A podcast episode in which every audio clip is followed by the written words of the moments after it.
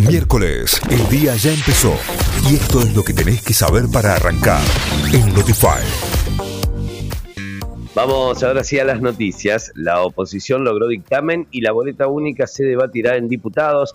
El proyecto impulsado por un conjunto de bloques opositores obtuvo dictamen en las comisiones de justicia, asuntos constitucionales y presupuesto y analizan pedir una sesión especial para el 8 o el 15 de junio. Desde hoy aumentan la luz y el gas en Córdoba. Para la luz la suba será de PEC y rondaría el 7%, mientras que el gas llegaría hasta el 25%. La suba va a impactar en la próxima factura. Informe de la Corte Suprema reveló que el 2021 hubo un femicidio cada 35 horas.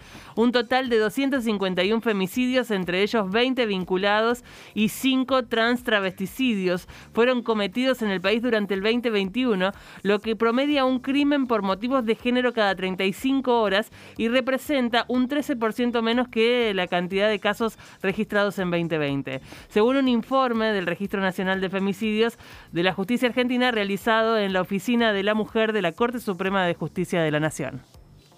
En los primeros dos días de Hot Sale, la facturación fue 94% mayor que en 2021. Según el informe de la Cámara Argentina de Comercio Electrónico, la facturación de esta edición supera los 1.873 millones de pesos, promediando el segundo día de ventas, un 94% más que a esta altura de la edición 2021. Argentina va por un nuevo título en Wembley. Desde las 15.45 la selección enfrenta a Italia en la finalísima 2022, certamen que enfrenta al ganador de la Copa América y de la Eurocopa. El equipo de Scaloni formaría con Diego Martínez, Nahuel Molina, Cristian Romero, Nicolás Otamendi, Nicolás Tagliafico, Rodrigo de Paul, Guido Rodríguez, Giovanni Lochelso, Lionel Messi, Lautaro Martínez y Ángel Di María.